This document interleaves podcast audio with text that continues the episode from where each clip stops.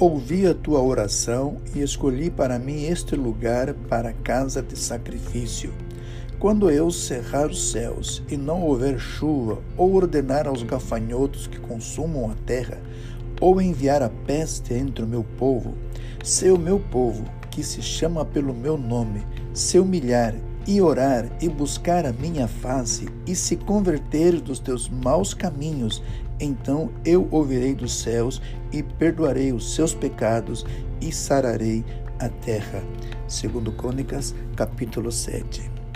Neste dia de oração, de jejum, é o dia 5 da nossa campanha de 40 dias. Que Deus te abençoe, que você tenha um bom tempo devocional, um bom tempo de comunhão com Deus.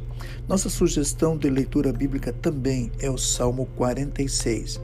E para a oração, nós sugerimos que ore pelas igrejas para a continuidade da ministração da palavra, palavra de poder, palavra de esperança. Também, nesse tempo em que a economia mundial é afetada, vamos orar pelas finanças das igrejas.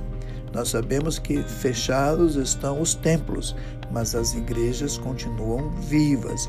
Oremos pelas finanças de nossas igrejas. Que Deus te abençoe no teu momento devocional. Um bom dia.